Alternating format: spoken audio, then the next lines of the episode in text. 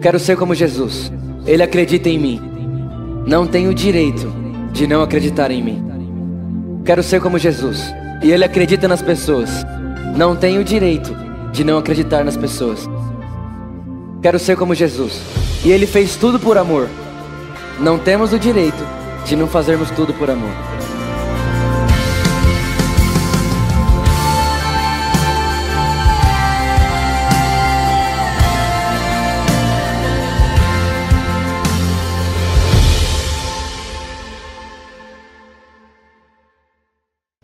Abra sua Bíblia comigo aí, deixa aberta em 2 Coríntios, capítulo 12.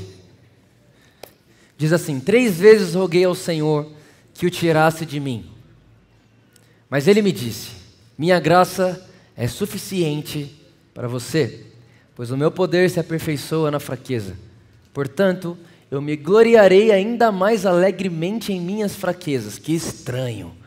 Para que o poder de Cristo repouse em mim. Por isso, por amor de Cristo, regozijo-me nas fraquezas. Que estranho. Nos insultos, mais estranho ainda. Nas necessidades, piorou. Nas perseguições, Deus me livre, né? Nas angústias, pois quando sou fraco, é que sou forte. Feche seus olhos mais uma vez, Jesus. Essa é a sua palavra, nós somos o que ela diz que somos, temos o que ela diz que temos, podemos o que ela diz que podemos, sairemos daqui completamente transformados pelo poder transformador que só o seu Espírito pode gerar. Nós te agradecemos, Jesus, porque nunca mais seremos os mesmos. Quem acredita nisso, dê um aplauso a Jesus aí bem forte no seu lugar. Aleluia. Olha só, a gente tem conversado aqui na igreja sobre os nossos valores. E esse é o sexto valor. E sem dúvida nenhuma, para mim, é o, que, é, é, o valor que mais tem me incomodado nos últimos meses. No bom sentido da palavra, claro. É, nós começamos falando sobre Jesus ser a nossa mensagem, e isso é maravilhoso. Tudo aquilo que nós pensamos sobre Deus, que não está em Jesus, nós jogamos fora. Jesus veio revelar a exata forma de quem Deus é. Incrível, perfeito. Depois nós falamos que intimidade é nosso lugar maravilhoso, e nós realmente sim, nós nascemos para esse lugar, nós nascemos para andar com Jesus, nós nascemos para estarmos com Jesus, muito legal. Depois nós falamos sobre paixão, nós acreditamos aqui na nossa igreja que tudo que nós fazemos, nós vamos fazer com paixão, porque é para o Senhor que fazemos. Não importa se é trabalho secular, se é trabalho ministerial, não importa se é ser voluntário na igreja, ou enfim, tudo que fazemos, fazemos para o Senhor. Então fazemos com muita paixão. Depois nós falamos sobre o futuro ser brilhante. Né? Deus pensa sobre nós um futuro de paz, de muita prosperidade. Então foi muito legal também. Aí, semana passada, nós falamos sobre adoração. Né? Adoração e, e para que, que funciona? Para que, que Deus inventou a adoração? Ou seja, adoração como meio de voltarmos a sermos quem éramos antes do pecado existir. E foi tudo muito legal. Eu amo todas essas mensagens. Na verdade, são bases da nossa igreja da nossa vida.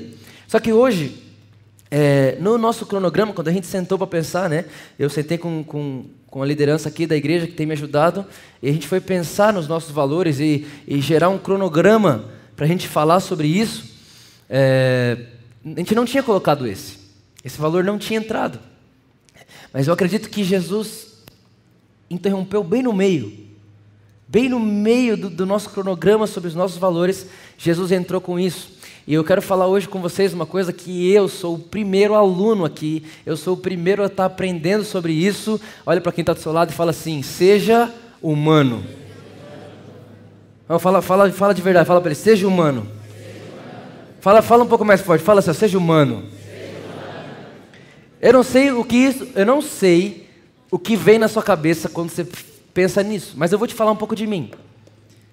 Quando alguém falava para mim sobre ser humano, tipo, Vitor, seja humano. Calma, Vitor, isso é humano. Toda vez isso estava linkado a algum tipo de erro ou covardia. Por exemplo, quem nunca ouviu aquela frase, ah, mas errar é humano. E quando a pessoa fala, ah, errar é humano, na verdade, me parece que ela está dando uma desculpa para o erro dela. É ou não é? É verdade? Então, ou senão alguém que, é, sei lá, está passando por qualquer coisa e a pessoa não faz nada, a pessoa não, não toma uma atitude, não faz nada, e a pessoa fala, não, mas é normal, é, é, é humano.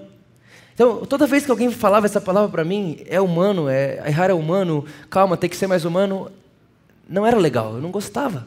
Eu falava, que mané humano, eu sou espiritual. Né?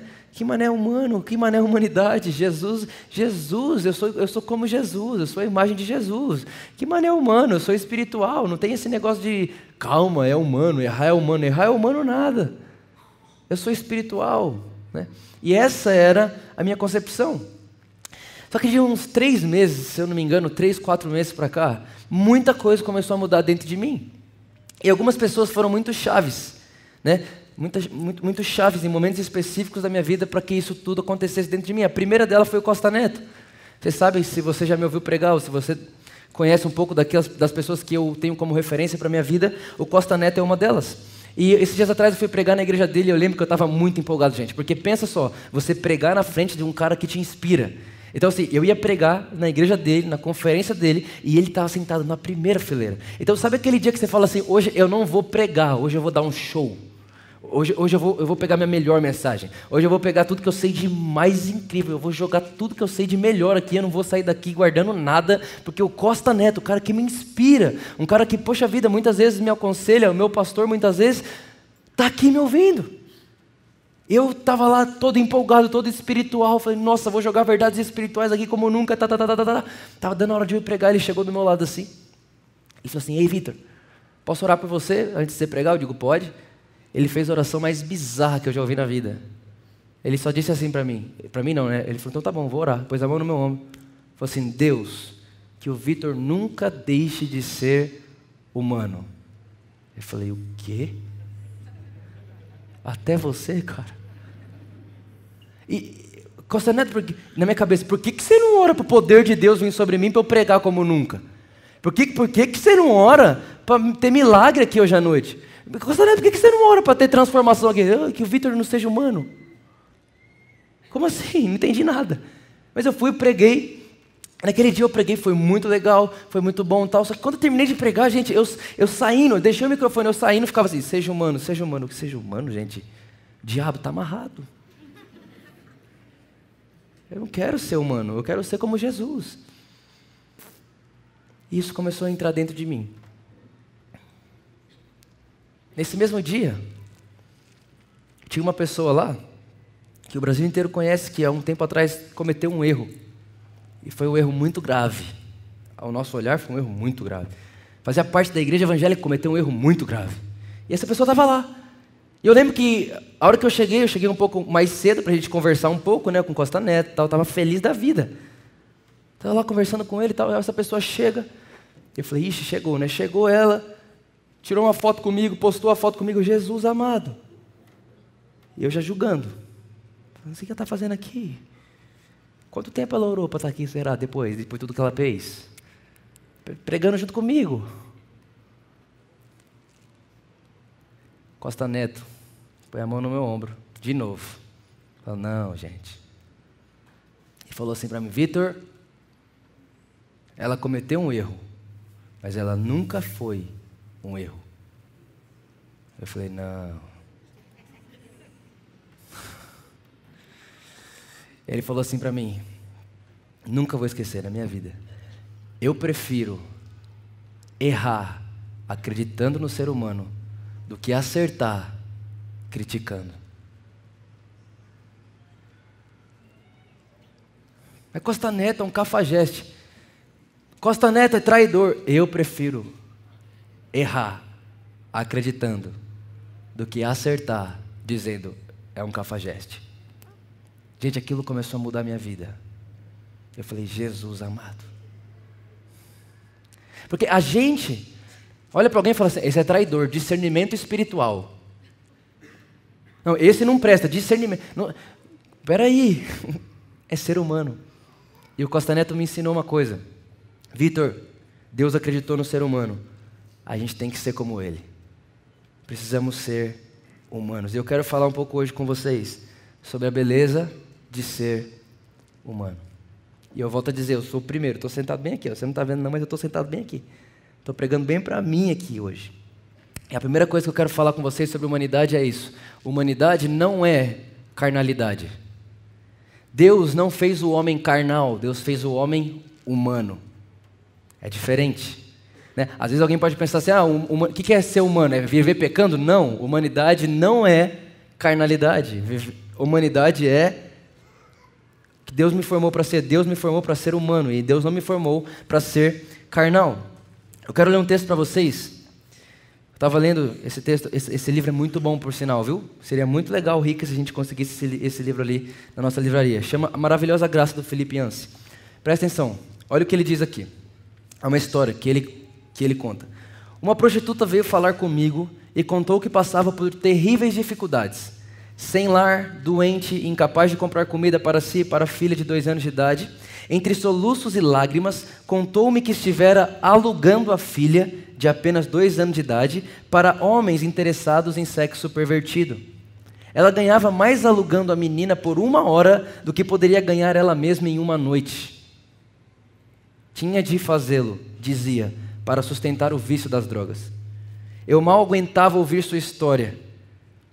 Eu mal aguentava ouvir sua história. Em primeiro lugar, porque eu me sentia legalmente responsável, tendo de anunciar casos de abuso contra crianças mas naquele momento eu não tinha ideia do que dizer àquela mulher. Finalmente perguntei a ela se nunca havia pensado em ir a uma igreja para pedir ajuda. Nunca me esquecerei do olhar assustado que vi em seu rosto. Igreja? Ela exclamou. Por que eu iria a uma igreja? Eu já me sinto terrível o suficiente. Eles vão me fazer se sentir pior ainda. Eu disse: por que alguém que tem coragem de vender a filha de dois anos de idade para prostituição não tem coragem de entrar na igreja?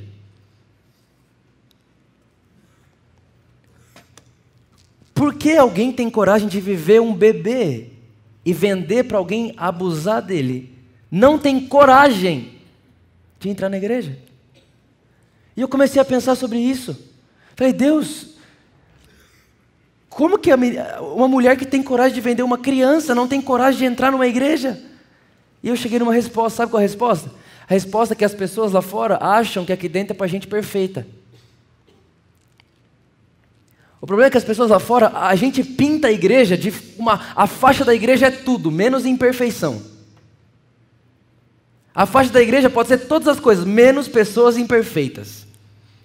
Então, aí, é, essa mulher, ela, ela olha para a igreja e fala assim: se eu entrar lá, eu sou imunda demais para isso. Sabe por quê? Porque me parece que às vezes a gente, como igreja, não conseguiu ainda mostrar para a humanidade que a mesma graça que nos alcançou é a mesma graça que alcança qualquer pessoa que está lá fora.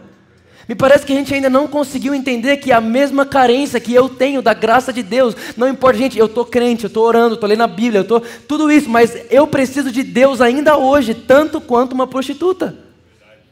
Da mesma forma, da mesma intensidade, aquela prostituta que está vendendo a filha de dois anos dela não precisa mais de Deus do que eu. Eu sou dependente de Deus tanto quanto ela. Só que a gente se esquece isso no meio do caminho porque a gente vira muito espiritual. E eu não sei, eu estou falando de mim aqui primeiramente hoje. Quando eu tinha 17 anos de idade, eu conheci o Espírito Santo. Eu já era da igreja desde menino, sempre gostei de Deus. Mas com 17 anos de idade eu conheci a pessoa do Espírito Santo. A minha mãe está aqui na primeira fileira, ela está ouvindo, ela sabe muito bem disso. Quando eu conheci o Espírito Santo, eu não queria mais conhecer nada. Eu disse, conheci tudo que eu precisava. E na época, eu, eu até falava assim, mãe, eu não vou casar, não é verdade, mãe? A mãe, não vou casar de jeito nenhum, vou dividir Jesus com alguém, até eu conhecer a Luísa. Aí mudei de ideia, né? Mas eu falava, mãe, mãe, eu não quero mais nada, eu não preciso casar. Mãe, desculpa, mas eu não vou te dar neto. A Jéssica te dá neto, a Giovana te dá neto, mas eu não vou te dar neto, porque eu estou completo, fiquei feliz. Conheci o Espírito Santo, queria mais nada. Passava oito horas com Deus por dia dentro do meu quarto, lendo minha Bíblia, orando, fazendo faculdade, trabalhando ainda, ou seja, não dormia. Minha mãe um dia falou assim para mim, Vitor, ou você para de entrar para o quarto e se trancar lá esse tempo todo, ou eu vou trancar a porta do quarto antes de você entrar. Porque aqui em casa a gente não te vê mais. Gente, eu fiquei desesperado. Desesperado, e foi muito legal. Eu conheci muito Jesus, eu fiquei muito apaixonado por Jesus. Eu, tem muita coisa que eu falo para vocês aqui hoje, que eu ouvi de Jesus aí lá nesse tempo, há cinco anos atrás. Então, hoje você usufrui de uma coisa que eu fiz há cinco anos atrás. Foi muito legal, foi muito maravilhoso. Só que passou um ano, passou dois anos, passou três anos, quatro anos, cinco anos. Fazem cinco anos isso. E há dois meses atrás, eu olhei para mim, três meses atrás, eu olhei para mim e falei: Jesus amado, às vezes parece que eu perdi um pouco a minha humanidade. Deixei de ser humano. Mas, Vitor, por que, que você está falando isso? Há cinco anos atrás, quando alguém chegava em mim e falava, Vitor, eu preciso, eu estou pregando em algum lugar, viajando, como a gente sempre faz. Alguém chegava em mim e falava, Vitor, eu preciso conversar com você, eu preciso que você ore por mim. Estou passando por isso, isso, isso, isso na minha casa. Eu ficava assim, aham, conta, conta. Nossa, sério? Não, vamos orar, não. E tinha uma fila de gente atrás, mas eu não me importava, eu queria dar atenção para aquela pessoa. Um tempo atrás, sabe o que eu fui perceber? Quando terminava de pregar, era tanta gente que eu falava assim para o pastor da igreja: a gente pode sair por aqui? Eu estou cansado. Eu preciso ir embora. E eu comecei a falar: peraí, peraí, peraí, peraí, o que, que aconteceu comigo? Antes eu queria ouvir a pessoa falar. Antes eu queria orar por ela. Antes eu queria poder sentir a dor dela, para poder ter compaixão por ela. E agora eu quero sair por trás. Mas eu estou orando.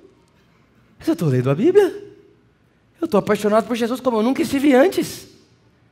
Mas a gente perde a humanidade no meio do caminho.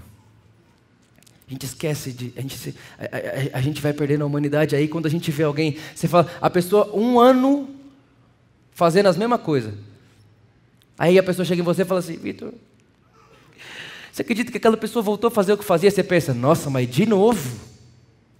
Desumano. Ou senão alguém chega e você fala, Vitor, aquele casal lá, meu Deus do céu, eles estão muito mal. Você, aí eu, eu, pensava, eu pensava, estou falando de mim, amém? Eu pensava, assim, ah, estão assim porque ainda não aprenderam como que Jesus trata a igreja, porque se soubesse como Jesus trata a igreja, já tinha arrumado isso aí. Não, Vitor, mas a, a, a, ele voltou de novo, Vitor, ele desviou, você não vai fazer nada. Eu assim, desviou porque não conheceu Jesus. Desumano, mas estou lendo a Bíblia, estou orando, mas perdi a sensibilidade do ser humano. E aí? O que é que a gente faz agora? Sendo que Jesus é o Deus que se fez homem para tocar um ser humano. O que é que a gente faz agora? E eu comecei a perceber isso dentro de mim. Eu falei, meu Deus do céu, eu preciso voltar a entender que eu sou ser humano. Eu preciso chorar com quem chora. Eu preciso me alegrar com quem se alegra.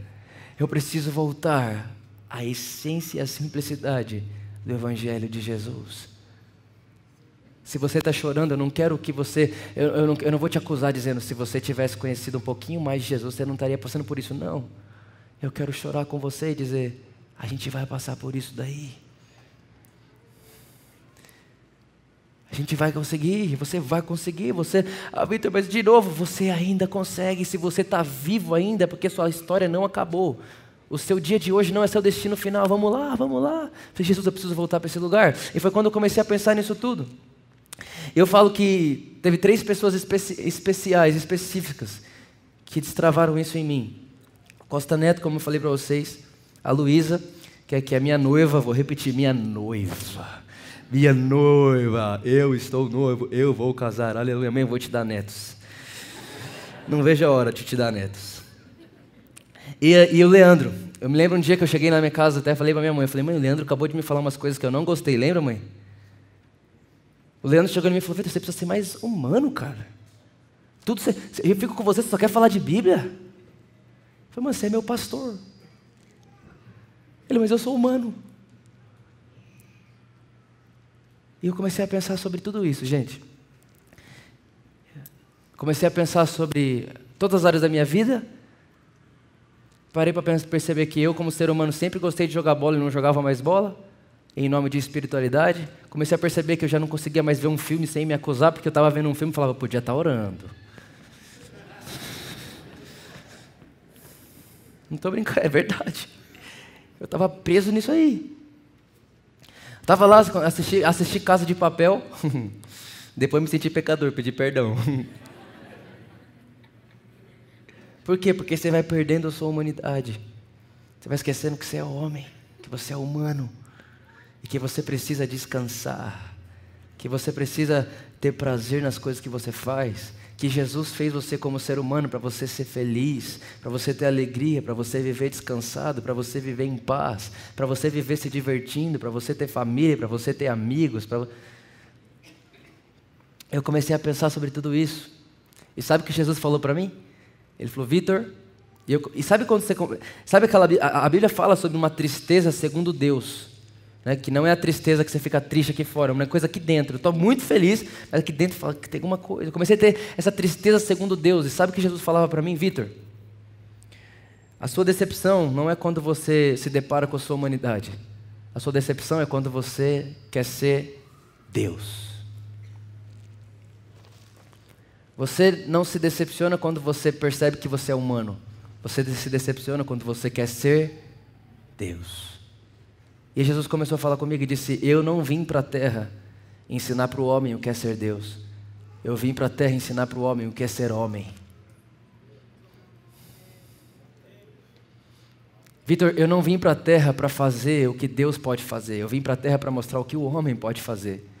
Vitor, quando eu falei que o homem pode perdoar, não estou falando que é Deus que pode perdoar, estou dizendo que o homem pode perdoar. Vitor, quando eu disse que o homem tem que amar seus inimigos, não é Deus que. Não, é o homem, o ser humano tem que amar os seus inimigos. Vitor, quando eu disse que o ser humano tem que perdoar, é o ser humano que tem que perdoar. E aí eu comecei a ver na Bíblia várias características de Jesus humano. Filipenses capítulo 2 diz que Jesus se esvaziou de toda forma de Deus e veio para a terra como homem. Gente, deixa eu te falar uma coisa: pare de se cobrar em tentar ser Deus e se alegre em ser humano. Jesus, a Bíblia diz que ele também se cansava e sentava para tomar água. Não tem problema estar tá cansado. Sabe, às vezes a gente, a gente se cobra tanto, a gente às vezes é tão encucado, que a gente fica cansado, a gente acha que a gente está pecando. Mas eu estou fazendo alguma coisa errada. Não era para estar cansado. Jesus disse que Ele é meu descanso. Tem alguém aqui que já passou por isso ou estou pregando só para mim? Né? Ou, se, ou um dia que você fala, não, vou ler a Bíblia hoje, aí você não consegue ler a Bíblia, você está muito cansado. Você fica, Jesus, mas não, mas eu vou ler dois capítulos, eu vou ler, eu vou ler, eu vou ler. E quando você acorda no outro dia, você fala, ai Deus, eu sou tão pecador, não consegui ler a Bíblia ontem, estava cansado. Aí Deus fala, que bom que você estava cansado, você é ser humano. Acabei de curar um ali.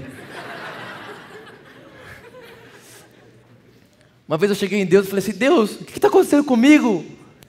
Toda vez que eu vou orar, eu durmo. Deus, Deus olhou para mim e falou: tem, uma, tem alguma forma melhor de dormir do que orando? Repara, repara o ponto de vista. Um olha e fala assim, hum, orou, dormiu orando, irresponsável, né? Foi orar só quando estava cansado. Deus olha e fala, eu estou feliz. Você é humano, eu te fiz para dormir também. E você dormiu enquanto orava. Tem um jeito melhor de dormir, Vitor? Eu não estou pregando hoje aqui não, viu? Estou abrindo meu coração, vocês estão percebendo, né? meu Deus do céu. Então eu comecei a pensar, e comecei a perceber que Jesus é o modelo de ser humano perfeito. Jesus é o modelo de ser humano perfeito. E mesmo ele sendo o modelo de ser humano perfeito, teve um dia que ele olhou para o pai e disse: Pai, se for possível, afasta de mim esse cálice. Repara, eu estou falando de um ser humano perfeito. Eu estou falando de um ser humano que não perdeu comunhão com Deus nem um segundo. Eu estou falando de um ser humano que só fazia o que viu o Pai fazer. Eu estou falando de um ser humano que não tem nenhum defeito. E esse ser humano que não tem nenhum defeito, ele olhou para o Pai e disse: Pai, eu quero desistir. E eu, antes, quando alguém chegava em mim e falava, eu quero desistir, eu falava, hum, ausência de Deus.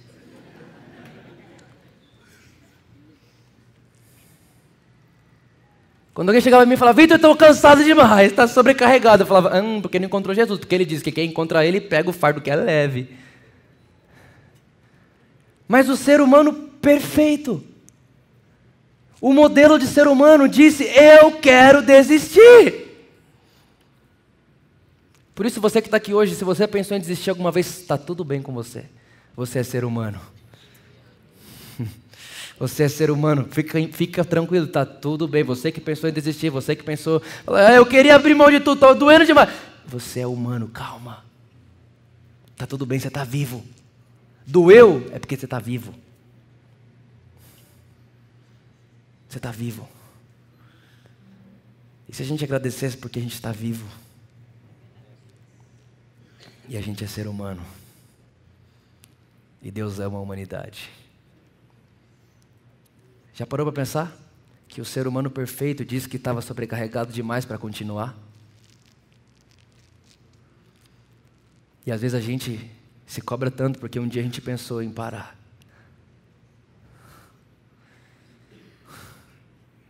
Se eu te dissesse que não tem problema nenhum que você pensou em parar.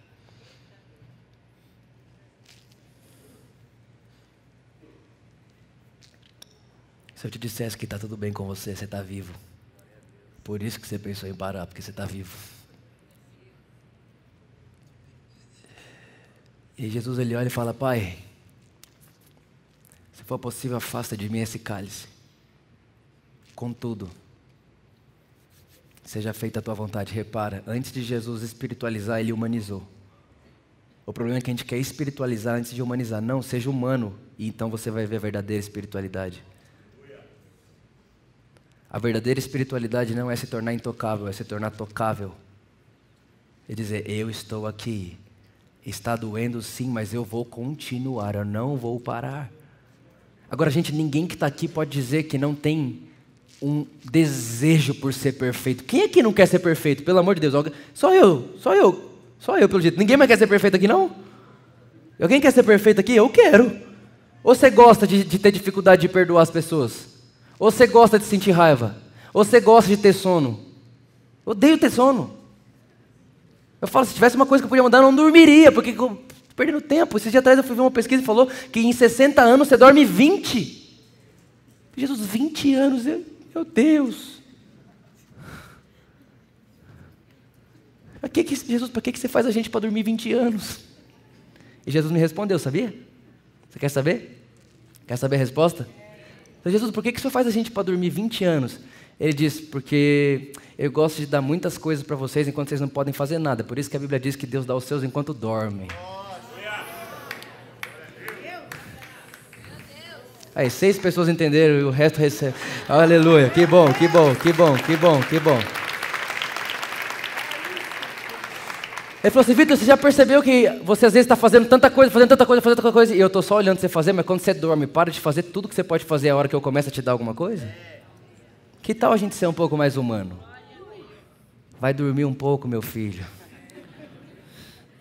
Isso é para mim, aleluia. Acho que nos últimos 30 dias eu devo ter dormido 30 horas. Mas aí, aí pensa só comigo. Pensa, eu, gente, eu, eu, de verdade, assumo para você, minha vida de, de sono de, não é um exemplo. Mas pensa, eu estou pregando evangelho. Eu estou viajando o Brasil todo, fora do Brasil. Deus está dando todas as coisas. O que, que é isso? Como que eu vou parar para dormir? E Jesus está olhando para mim e falando: Vitor, que, que vale você ganhar o mundo inteiro e você perder o seu bem-estar, o seu descanso, a sua alma? E se a gente percebesse que até dormir é espiritual para Deus? E se a gente conseguisse ser tão humano a ponto de a gente perceber que assistir filme com a sua família também é espiritual? E se a gente se tornasse tão humano e tão espiritual que a gente soubesse que jogar bola. É de Deus.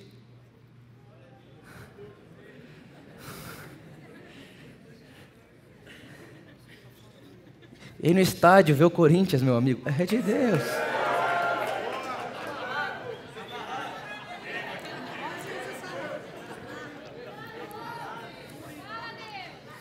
Gente, respeita o atual campeão, por favor.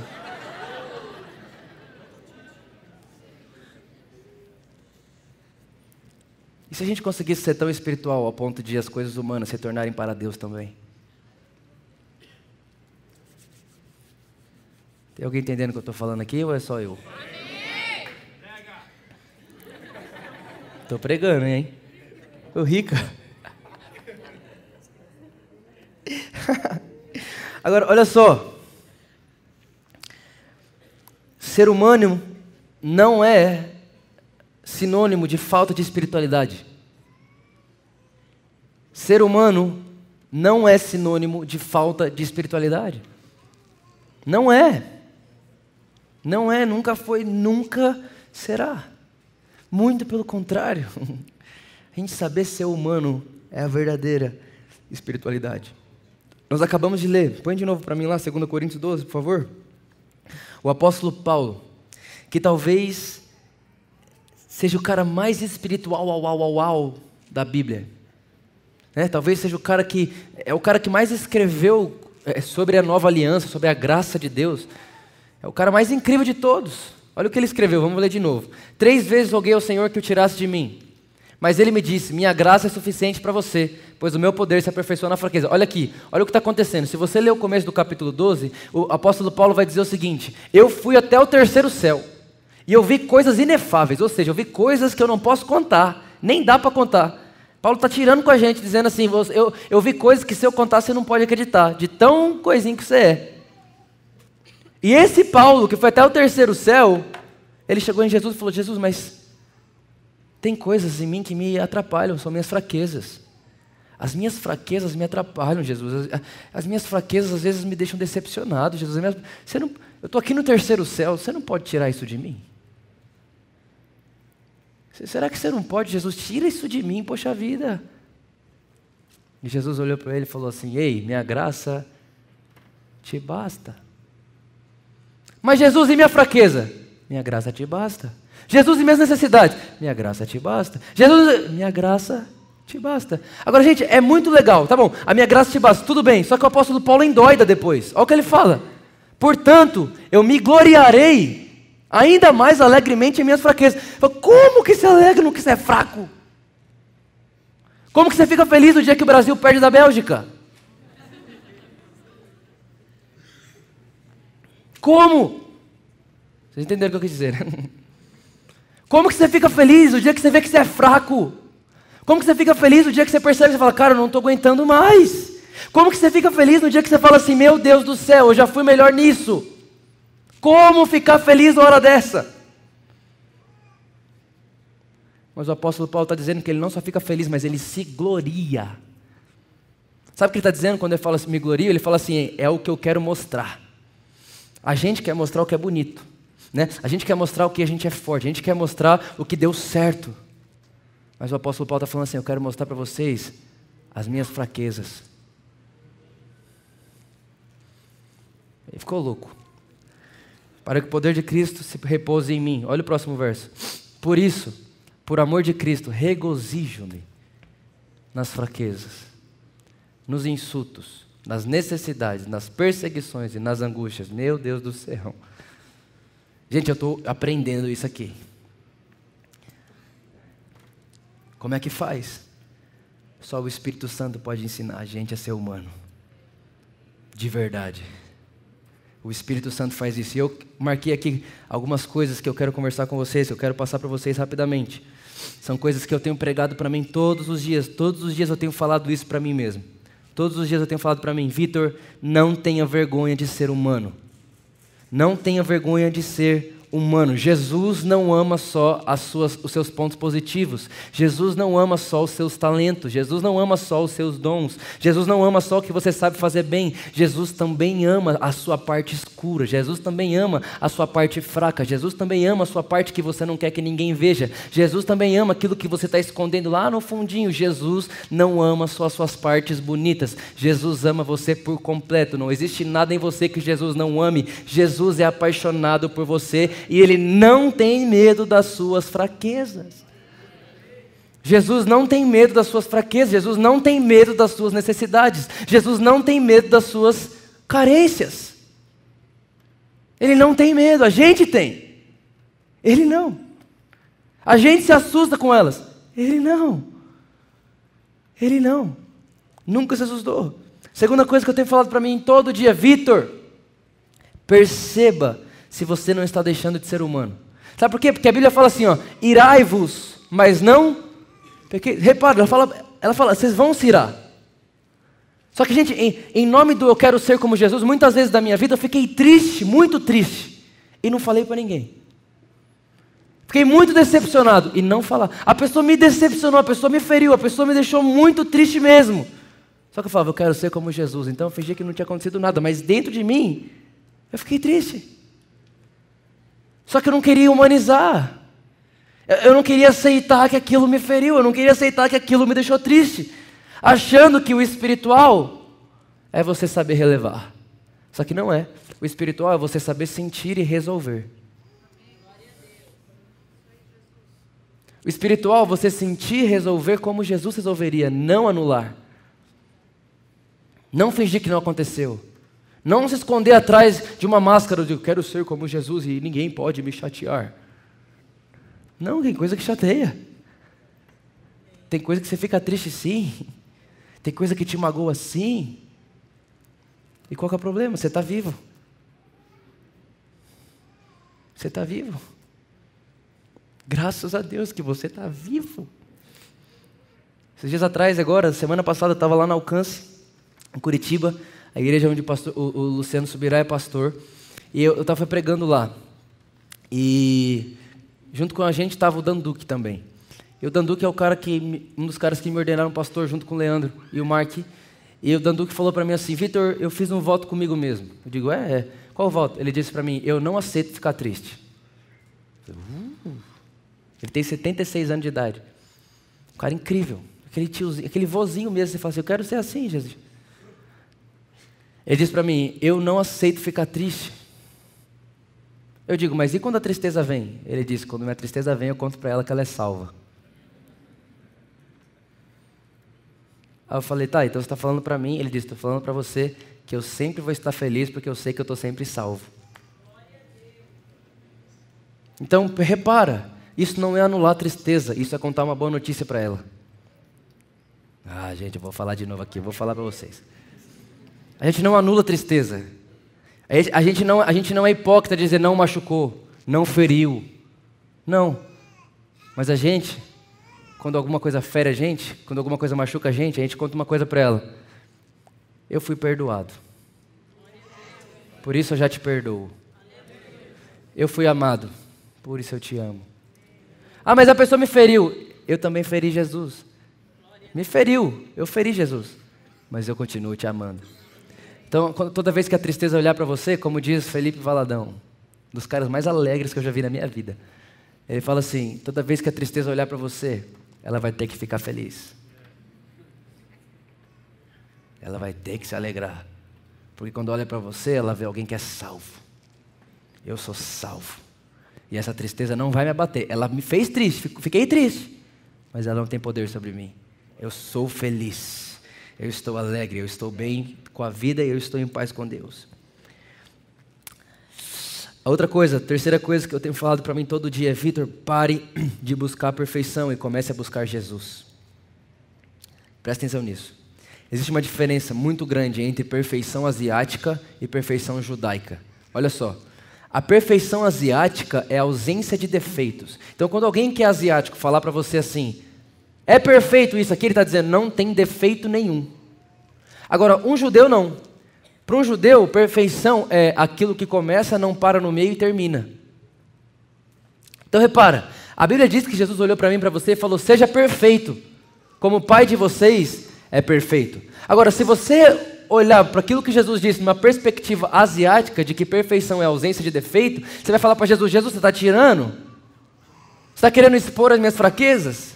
Você está querendo mostrar para mim que eu não consigo? Você está querendo mostrar para mim que eu não sou tão bom assim? Porque eu não sei ser perfeito, eu não, eu não sei ser 100% perfeito. Sempre vai ter um defeito em mim, Jesus. Toda vez que eu me deparo comigo, eu vejo algum defeito. Toda vez que eu me deparo comigo, eu vejo alguma insegurança. Toda vez.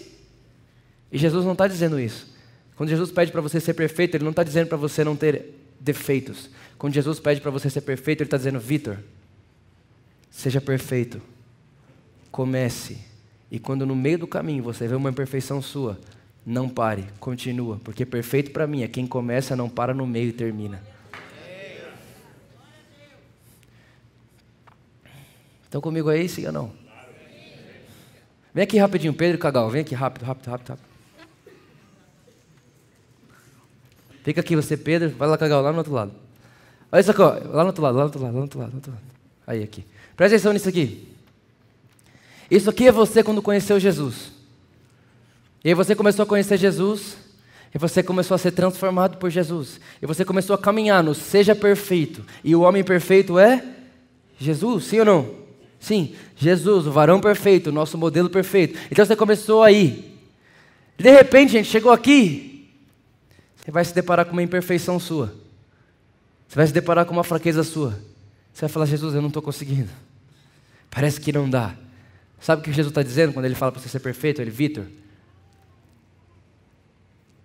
você está você tá mais longe de ser quem você era do que você está mais perto de se tornar ser quem você precisa ser. Não para no meio.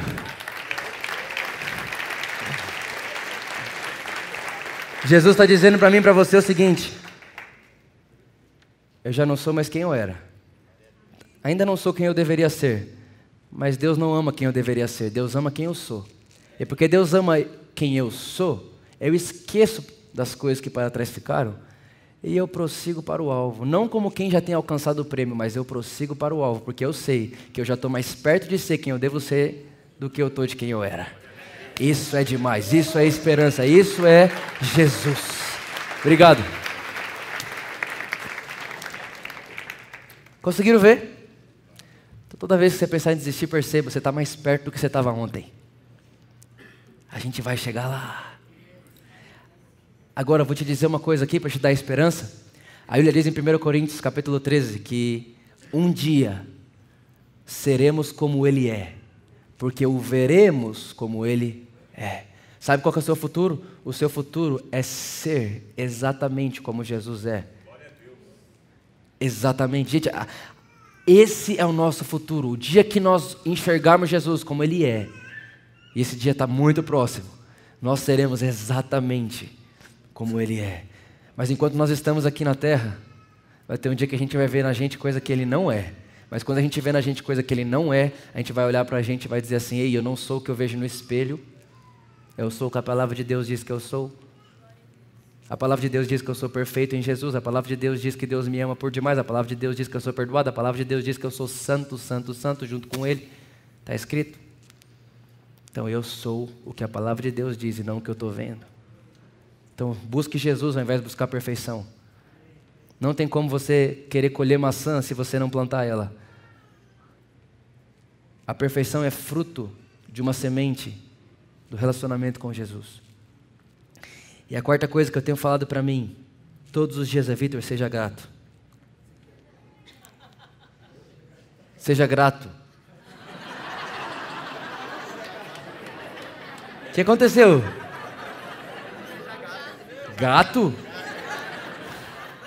A Bíblia diz que Deus me fez de forma maravilhosa, isso aí a gente já é. Eu falei isso?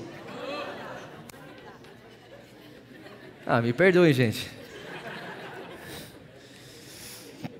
Perdi até o rumo. Primeira vez na vida que eu fiquei tímido no palco. Fiquei com vergonha agora. É, pode ser também, seja gato. Fala pra quem tá do seu lado, seja gato.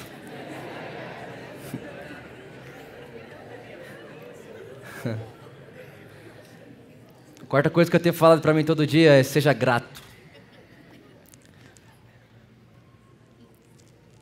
Seja grato. Seja grato. Minha irmã postou hoje na rede social dela uma frase do Augusto Cury. Eu estava vendo na hora que eu estava voltando de viagem, estava chegando em São Paulo, e eu vi no Instagram, no Instagram da minha irmã. Augusto Cury fala assim: reclamar demais envelhece a alma. Sabe por que, que às vezes a gente está tão chato, a gente, às vezes a gente está tão. É porque a gente não está agradecendo. E sabe qual deveria ser nosso pensamento? Muito agradecer, pouco a pedir e nada a reclamar. E aí, como você está? Tenho muito a agradecer. Pouquíssima coisa para pedir e nada para reclamar. Mas Vitor morreu, nada a reclamar. Vitor está difícil, nada a reclamar. Vitor está doente, nada a reclamar. Vitor está enfermo, nada a reclamar. Vitor necessidade, nada a reclamar. Vitor faltando, está faltando dinheiro, nada a reclamar. Vitor está faltando vida na minha casa, nada a reclamar. Vitor está nada a reclamar, nada a reclamar, nada a reclamar, nada a reclamar, nada a reclamar, nada a reclamar, nada a reclamar. Vamos fazer uma música chamada Nada a reclamar. Pelo amor de Deus, porque eu não posso mais, eu não aceito mais na minha vida. É por isso que a Bíblia diz: toda vez que vocês se apresentarem diante de Deus, se, se apresentem dando as graças a Deus por todas as coisas. Ah, morreu, graças a Deus. Ah, viveu, graças a Deus. Ah, faltou, graças a Deus. Ah, não veio, graças a Deus. Ah, chegou, graças a Deus. Muito, muito agradecer, pouco a pedir e nada a reclamar. Eu tenho buscado viver assim. Ser humano é sabermos que um dia seremos exatamente como Ele é, mas enquanto não somos, nós aproveitaremos o processo. Presta atenção nisso. Eu já falei isso uma vez aqui, eu vou falar de novo uma vez. Uma vez não, esse ano um amigo meu que ficou estudando três anos na Bethel, eu nunca vou esquecer disso também, eu queria que você também não esquecesse. Ele ficou três anos na Bethel, servindo a Bethel e estudando lá. Depois de três anos, ele chegou no Bill Johnson, que é o pastor sênior da Bethel. Se você não conhece, você precisa muito conhecer. Pode colocar na internet Bill Johnson, é, tudo que ele fala é muito bom. E ele chegou no Bill Johnson e falou assim: Bill Johnson, eu fiquei três anos aqui. Pensa, gente, pensa, três anos aprendendo, fazendo aula, estudando. Qual é a última coisa que você me falaria? A última. Estou indo embora hoje. Qual é a última coisa que você me diria? E o Bill Johnson olhou para ele e falou assim: A gente já venceu no final. Então pega leve no meio do caminho e aproveita o processo. Acredita nisso? Bill Johnson foi dar o último conselho. É tipo assim: fala a coisa mais importante que você pode me dizer. Estou indo embora para o Brasil. Fiquei três anos aqui, me fala a última coisa, isso aqui eu não vou esquecer nunca. Ele fala: pega leve. A gente já venceu no final, Jesus já garantiu todas as coisas, pega leve. Aproveita o meio do caminho. Sabe, gente, nós estávamos, como eu falei, numa sequência, num cronograma de mensagem. Eu acredito que Jesus, ele interviu no meio, porque essa mensagem não estava no cronograma. Hoje nós íamos falar sobre generosidade. Essa mensagem não estava no cronograma. Eu acredito que Jesus interviu no meio para falar para você que ele não só está no começo, onde tudo começou, e ele não só está lá no final, onde a gente vai se encontrar com ele. Jesus permanece no meio com a gente.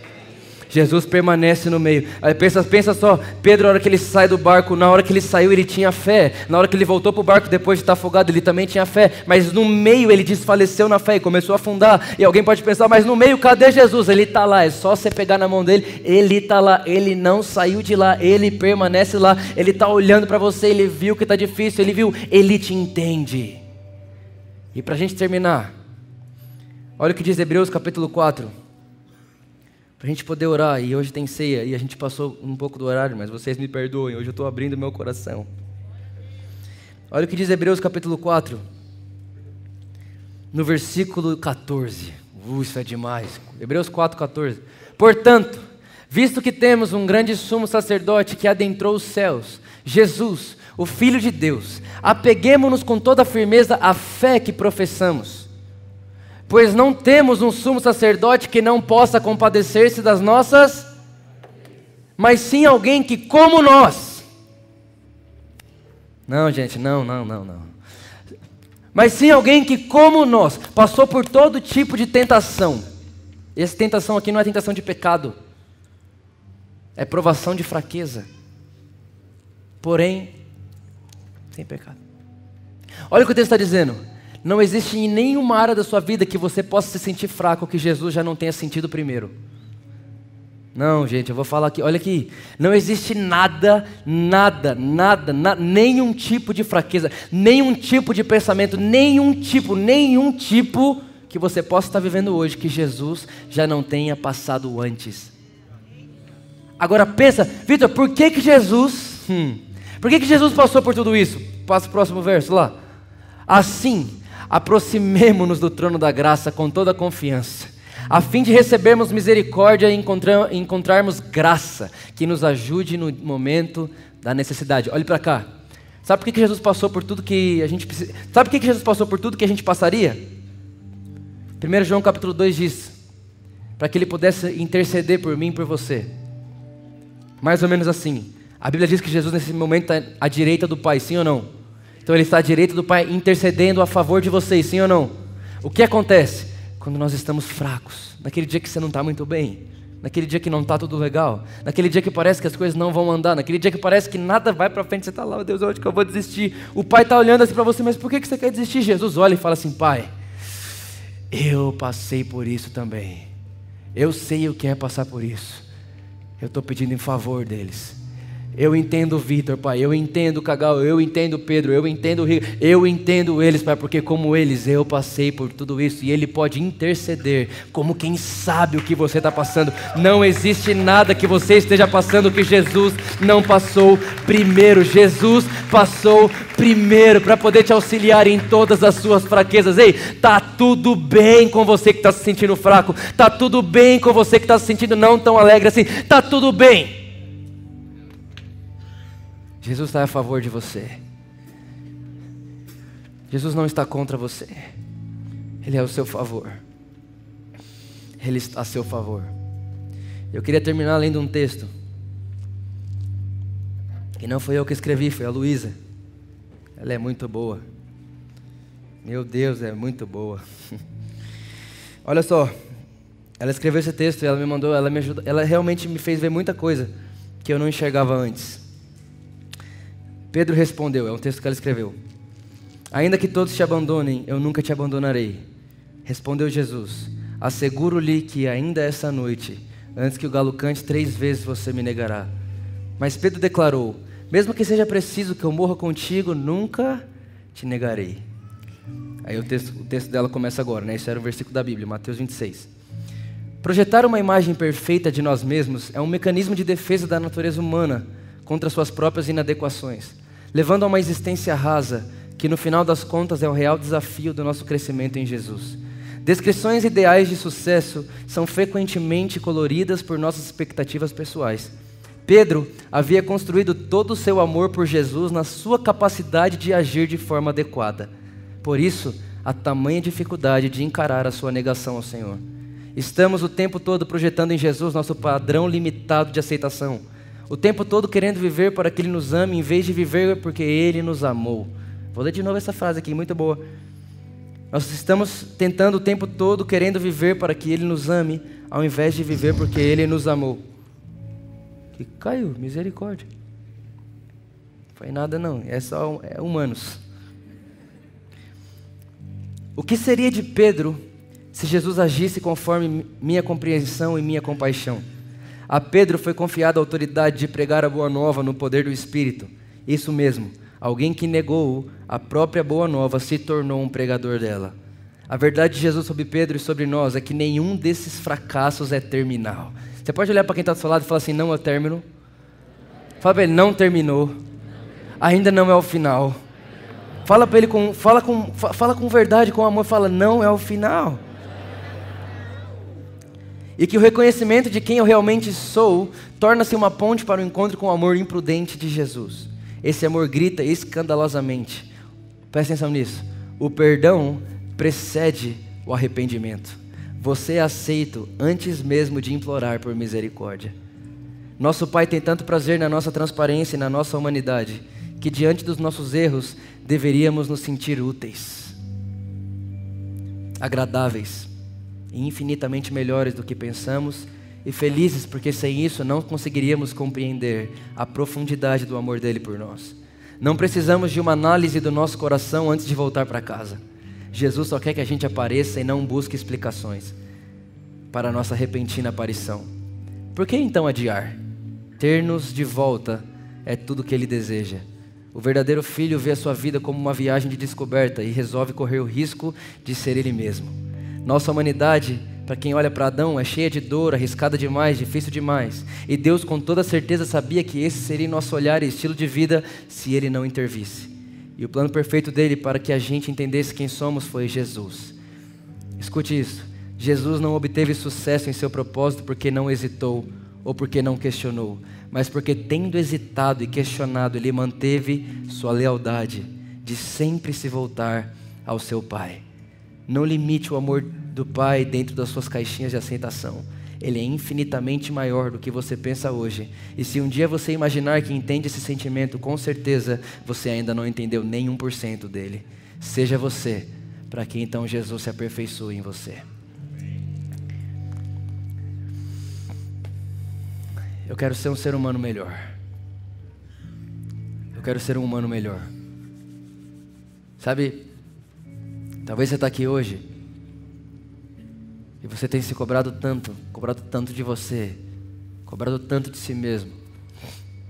E eu diria para você hoje à noite: pegue leve. Pega leve.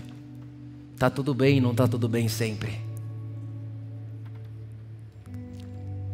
Tá tudo bem, não está tudo bem sempre.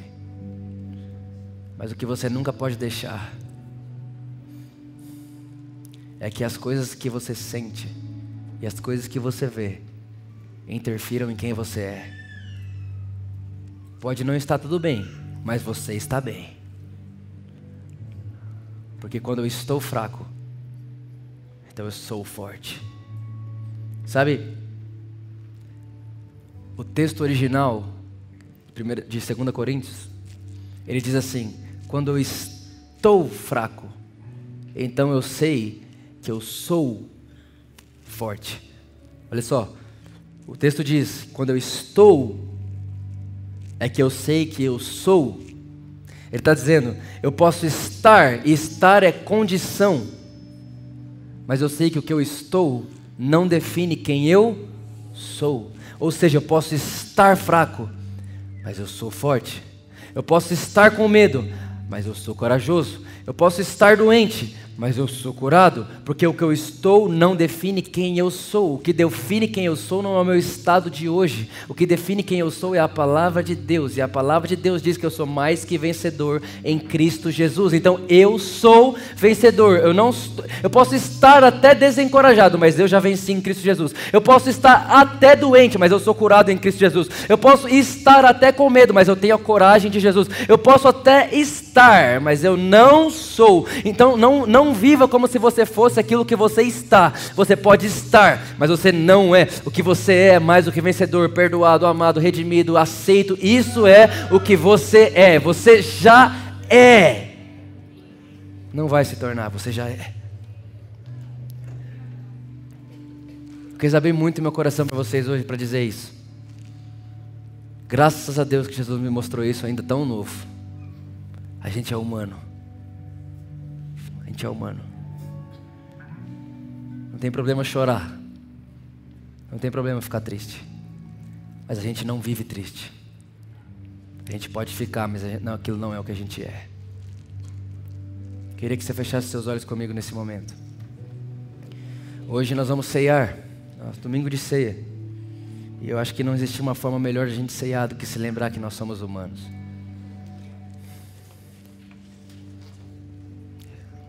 Isso aqui não é para pessoas perfeitas, isso aqui é para humanos.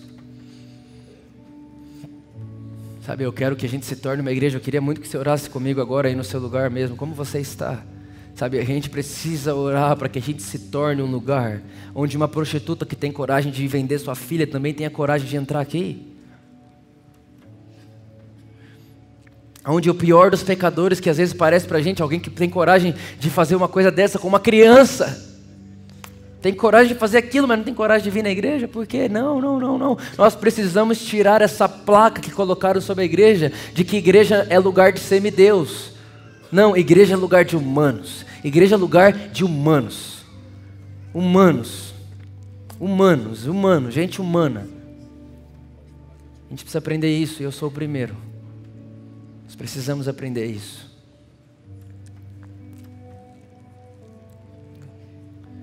Podia agradecer Jesus pela sua humanidade. Obrigado, Jesus, nós te amamos. Obrigado porque a gente é humano. Sabe, começa a colocar agora, expõe a sua fraqueza para Jesus. Não tenha medo de expor fraquezas. Sabe, não tenha medo de abrir a porta do seu coração para Jesus, que você não tem coragem de abrir para ninguém. Para Ele você pode abrir. Jesus não é seu acusador, Ele é seu pastor. Ele não te acusa, Ele te pastoreia. Isso diga mesmo para ele, Jesus, olha isso aqui, olha essa área aqui da minha vida, olha essa fraqueza, olha essa, olha essa situação. Jesus, eu tô com vontade de desistir. Se eu pudesse agora, se eu ia afastar de mim esse cálice. Mas eu diga para ele, contudo seja feita a sua vontade. Obrigado, Jesus, porque nós somos humanos. Como é bom ser humano. Às vezes a gente não entende não, Jesus. Eu não gosto muito não, às vezes, de, dessas coisas. Mas a gente ama o Senhor. E a gente sabe que o Senhor ama todas as nossas limitações. Obrigado, Jesus. Nós te amamos. Nós te adoramos com toda a nossa vida. E nós somos gratos ao Senhor, porque o Senhor é o único que conhece todas as nossas fraquezas. E mesmo assim nunca nos desamparou.